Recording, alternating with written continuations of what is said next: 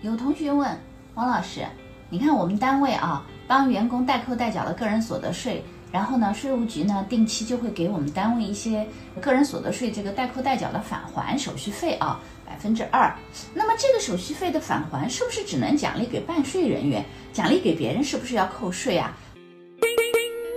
这个实际上是对个人所得税法啊关于这一条当中的一个误解。其实呢，按照税法规定是说。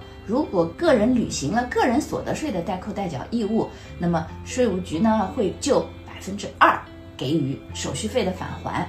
那么它其实意思是说，你转让了一个公司的股权给我，那么你有盈利了，我给你钱的人，从税法的规定，支付方是有法定的扣缴义务。那么我个人是作为扣缴义务人，我如果帮你把这笔个税扣下来，帮你申报到税务局去以后，这一部分。